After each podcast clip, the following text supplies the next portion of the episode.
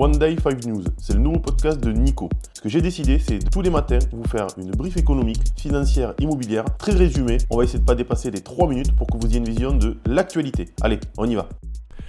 Bienvenue à ces actualités du 6 juin. Emmanuel Macron espère que les mouvements de protestation concernant les retraites vont s'apaiser. Le gouvernement espère que les mobilisations contre la réforme des retraites se calmeront après une nouvelle journée de protestation organisée par les syndicats. Celle-ci survient juste avant l'examen à l'Assemblée de la proposition de loi du groupe Lyot sur la question. Pendant ce temps, le président Macron et la ministre Elisabeth Borne ont axé leur attention sur d'autres enjeux nationaux. Malgré la publication des premiers décrets d'application de la réforme, notamment celui qui repousse l'âge de la retraite de 62 à 64 ans, L'exécutif adopte une posture prudente face à la mobilisation attendue. Il s'agit d'un moment clé qui pourrait marquer un tournant dans le débat sur la réforme des retraites. Plan logement. Les professionnels du secteur expriment de vives critiques contre le gouvernement. Le plan gouvernemental contre la crise du logement fait face à une vague de critiques de la part des professionnels du secteur.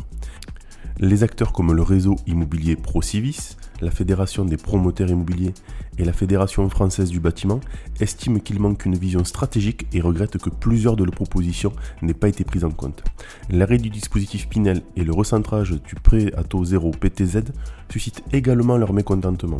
Du côté du logement social, l'Union nationale pour l'habitat, USH, déplore l'absence de mesures favorisant la construction et la réhabilitation des logements sociaux. Safran est en pourparlers avec Rayton pour sa plus importante acquisition depuis les 5 dernières années. Safran, le motoriste français, est en discussion avancée pour acquérir une unité de Rayton Technology Corp, le géant américain de la défense et de l'aérospatiale. L'unité en question est spécialisée dans la fabrication de commandes de vol et pourrait être vendue pour environ 1 milliard de dollars. C'est potentiellement la plus grande acquisition de Safran depuis son rachat de Zodiac Aerospace en 2017. Cependant, rien n'est encore conclu et Safran fait face à la concurrence de plusieurs fonds de capital investissement pour l'achat de cette unité. Apple présente son nouveau casque combinant réalité virtuelle et augmentée. Apple a dévoilé un nouveau casque de réalité virtuelle et augmentée, le Vision Pro, conçu pour diverses applications, notamment le travail à distance, la communication, le visionnage de films et le jeu vidéo. Vendu à un prix élevé, 3500 dollars, ce ordinateur spatial dispose d'un mode de réalité augmentée et de mode de réalité virtuelle. Malgré une estimation de vente modeste, Apple espère que les développeurs adopteront cet outil pour créer de nouvelles expériences. En plus de Vision Pro, Apple a également présenté son nouveau MacBook Air et deux nouveaux ordinateurs de bureau, le Mac Studio et le Mac Pro, ainsi que de nombreuses mises à jour logicielles. CAC 40, une journée en recul. Le CAC 40 a connu une baisse de 0,96% ce lundi, s'établissant à 7201 points, malgré le récent regain d'enthousiasme suite au rapport sur l'emploi américain et à la résolution de la question du plafond de la dette américaine.